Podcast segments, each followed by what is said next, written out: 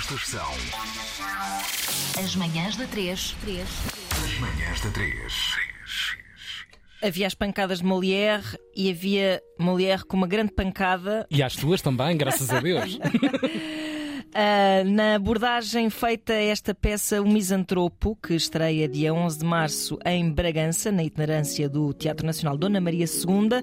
Para nos falar, ah, estão aqui ah, parte do elenco Manuel Moreira e o Manuel Coelho. Bem-vindos. Olá, bom Olá. Obrigada por terem vindo. Ah, De nada pelo Bem, convite. se calhar, antes de mais, questões práticas. Esta hum, modalidade itinerante do teatro do Dona Maria II, porque está em obras e vos obriga a ser uma espécie de companhia ambulante para esta peça, isto é tipo eh, Double Trouble. De Antes era só ficar no mesmo sítio a fazer uma peça, agora é eh, viagens de 6 horas até Bragança. Dizer, o, o Manel Coelho ainda é da velha guarda em que se fazia muita tour, andava sempre pela estrada, não é, Manel? Pois, Eh, Sim, é, é assim, o Teatro Nacional, quando, quando retoma, em 1978, a primeira turnê que fizemos foram logo dois meses. Portanto, eh, pois. eh, depois, por exemplo, com o Passa por mim no Recio, tivemos eh, quatro ou cinco meses no Porto. Eh, portanto, as turnés eram um, um hábito no. E como, no como recordas isso? É mais rock and roll? Eu já, eu já nem.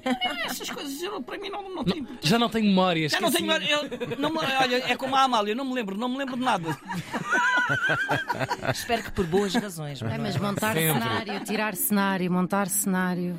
É, e este, e este espetáculo, como vão ver as pessoas que, que tiverem a sorte de, de ir ver, vão, é um, tem um cenário lindo e um guarda-roupa lindo que, obviamente, pronto, custa transportar isto de um lado para o outro, mas eu acho que vale a pena porque é uma, é, este é um projeto que vem. Vem por via de- das obras que se estão a fazer no Teatro Nacional, mas no meu entender, até é uma, é uma, É coisa, ótimo, que, é uma coisa que devia passar a Claro, ser uma claro. missão dos teatros nacionais, Claro. passarem a ser verdadeiramente nacionais e terem uma, uma parte do seu orçamento destinada a levar cada vez mais teatro e não só teatro, também formação, porque este programa da Odisseia Nacional que se cumpre este ano é muito mais extenso do que só, entre aspas, levar espetáculos. É uma coisa que leva a workshops, formações, que põe cineteatros a comunicar uns com os outros, que tem, tem uma programação mesmo muito, muito rica. Um, e, e, portanto é um investimento que vale mesmo a pena. Claro que é pesado transportar um, um espetáculo destes, mas acho que é dos melhores investimentos que o Teatro Nacional podia fazer. Sem dúvida, até pela amplitude de públicos que vocês vão, vão encontrar pela frente, descentralizados, e isso é. Completamente descentralizado. Quem, quem, quem quiser conhecer a programação da Odisseia Nacional no seu todo, vá ao site nacional, porque está lá tudo. São várias peças e vários programas diferentes, são quatro ou cinco programas diferentes de vários âmbitos diferentes. A nossa peça, que é o, o Misantropo a partir Molière, A partir, A não partir, é, não a é partir de, Não é de- não é a partir é de, mesmo é a mesmo a partir. partir a escangalhar o Molière, vai estar em cerca de 15 15 cidades, penso eu, e agora no, neste primeiro, nestes primeiros meses vamos estar sobretudo pelo norte, agora em Bragança, na Covilhã, Feira, Covilhã. em Ágata, Coimbra. E vão descendo. Depois Este- vamos para o sul. Uh, este, este partir do Molière parte da cabeça do Govanderding e do Martim Sousa Tavares. Que é um rapaz Um, que eu não sei se vocês conhecem. Vagamente. Sim, vagamente. sim. Não vi. Uh, o, que é, que- o que é que tem a dizer sobre esta, este estraçalhanço uh, que acontece? Como é que vocês uh, o vivem? Acima de tudo, acima de tudo eu, eu, pela minha parte, falo que foi um enorme prazer. Eh, e foi, para já foi um prazer enorme trabalhar com a equipa que estamos a trabalhar porque criámos uma, uma sintonia que para este espetáculo concretamente É se é para precisa, todos, mas para este concretamente é muito necessária porque é necessário uma, uma- um, um- estar um estar real eh, de um à vontade enorme de uma confiança imensa em cada um em cada um para podermos eh, para nos podermos despir e podermos, e podermos envergar aquela, a- aquele texto maravilhoso e aquela loucura maravilhosa e, e participarmos todos em conjunto dessa loucura. Depois, eh, todo o trabalho de criação foi um trabalho notável. eh, com uma condução eh, brilhante da, da Mónica, que, que, Mónica Garnel, que através de uma série de exercícios de, de- nos, fomos, nos fomos identificando uns com os outros, eh, fomos criando relação e, e fomos criando, criando um, um, um modus vivendi que para mim, o êxito que o espetáculo teve, e foi enorme, É esse eh, e, e o, Tiago, o Tiago assistiu, e assistiu a 900 pessoas Uau, foi eh, loucas a, a bater palmas e a rir um, e, e a estar connosco, a participar connosco, um, e isso deve-se a, a essa interação e a essa forma que nós encontramos de estarmos juntos e estarmos juntos, sobretudo, numa alegria imensa e numa vontade de fazer teatro. Uh, porque um, senão a coisa não resulta. Uh, O, o, o, o Manel há bocado falava das turnés e da digressão. Eu penso que não é só uma vocação do Teatro Nacional, deveria ser uma vocação de todos os teatros, porque cada vez mais as coisas estão muito centralizadas em Lisboa e Porto eh, e, e- e o interior eh, não tem, não tem acesso. E portanto, eh, mesmo as companhias subsidiadas pelo Estado deveriam ter uma verba que lhes permitisse sair em turnê e, levar o teatro a todo, a, a todo o país. Porque há, há uma falha, há uma falha grande do teatro em Portugal. Hum, já não. Sem, sem falar nas escolas, que deveria estar o teatro nas escolas. Claro. Se, tem música, tam- é. se tem música, também deveria Claro ter teatro, porque para mim o teatro é uma escola imensa e foi quem me fez, quem me fez crescer eh, desde miúdo. Foi o teatro que me deu, abriu os caminhos. Até de conhecimento interior, não é? De tudo, de Sem tudo. O teatro de vem tudo. dentro. E sobretudo uma coisa, o teatro traz-te uma coisa para mim perfeitamente notável, que é o respeito pelo outro o outro. A escuta, o espaço. escuta, tudo isso. E isso é algo que hum, deveria estar nas escolas. E, e só, só tinham a beneficiar o- o- os professores e os jovens em ter, em ter teatro porque abre-nos horizontes tais que, por certo, até em termos educacionais e em termos de vida própria, É verdade, para é. o seu futuro, hum, seria mais, se calhar, eu não quero dizer mal da música, que mas educação física. estarmos sistematicamente Não, com o que é só- pífaro. é- com o é- é pífaro. só diferente. Eu ainda, ainda hoje é o pífaro que eu tinha, que eu tinha nos meus tempos, nada mudou. Ah, vejam lá se há aí um É espacinho diferente. para o Eu- eu teatro. Eu, eu tive teatro no nono ano, numa escola pública.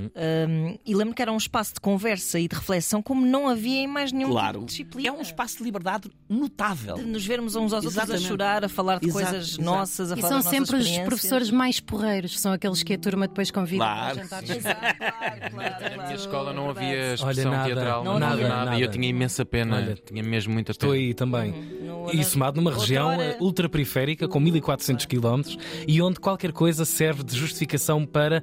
Está muito longe, é muito caro. Mas não é vai chegar aos verdade. Açores nem à Madeira. Eu como, eu, como artista, eu não consigo ir aos Açores, não consigo fazer o break-even.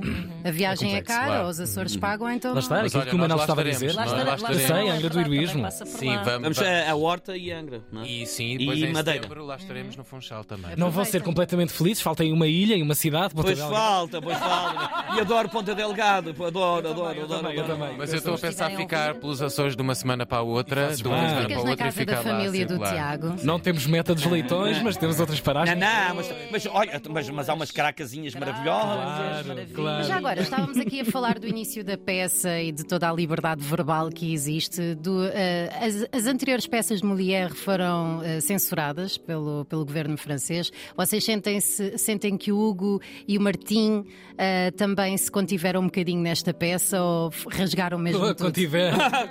Ah, podemos dizer, podemos dizer. Digam. Ah, não, não, não. Não. aqui Começa aí os pis a apitar por todos os é, lados. não dá. Eu tento Ah. fazer, eu tento Começa, fazer. começa pis por todo o lado.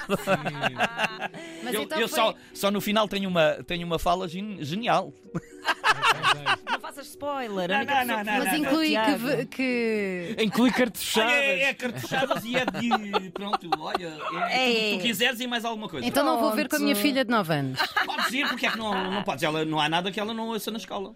Isso é verdade. Ou que ela não diga na meio escola. Agora, não diz em casa. Diz, Claro. até diz. Oh, Acho que inclui algum vernáculo que precisa depois de contexto- contextualização. Mas ela ouve parental. funk brega, portanto Sim. não Já há estão nada. familiarizados que- com Mas isso. acho que, acho que quem conhece o, o Vanderding e aqui os ouvintes já Claro. conhecem com certeza, sabe que não, eh, o cérebro dele não funciona provavelmente. A com- direito. Não, e não, ele não escreve, nem diz, nem faz nada com palas nos olhos, aquele mente Com dele é livre. sim, sim, e há sim. aqui uma. Há uma eh, há parte, os nossos personagens têm todos mais ou menos paralelos com o misantropo Uhum. do Molière, mas não é o misantropo do Molière que as pessoas vão assistir. Portanto, não é uma tradução, nem se pode dizer sequer que seja propriamente uma adaptação. É uma peça nova. É um- nós, os nossos personagens são uma companhia de atores que Exato. estão a tentar É montar. Montar o Molière, depois poderá ou não eh, vir a ser feito. Eh, na verdade, cada um de nós está lá com um interesse específico em, em tentar montar este espetáculo, mas é verdade sim que cada um dos nossos personagens tem um paralelo, uns mais Há um pequeno eco tipo. métrico, sim, com, sim. com os personagens originais, Originais. Do, do Molière. Mas esta pode-se dizer que é uma criação original do Teatro Nacional Uhum, Dona Maria II e do Martim e do Hugo que escreveram o texto. Uhum. Hum, é- im- imagino que seja assim um exercício de liberdade enorme, sobretudo quando parte de uma referência, ou seja, ainda sabe melhor fazer esta ter este descontrolo controlado, com certeza, não é? Porque é, é, é forrado de arte, mas eh, partindo de uma referência séria histórica. Um, para um, lá está, um exercício de liberdade não só no vernáculo, mas em toda a abordagem que há a esta peça. Como é que isso depois se reflete no método? Olha, há uma. É curioso perguntar pelo método, porque a, a Mónica Garnel, Uhum. nós confiámos muito nela e ainda bem, é porque ela.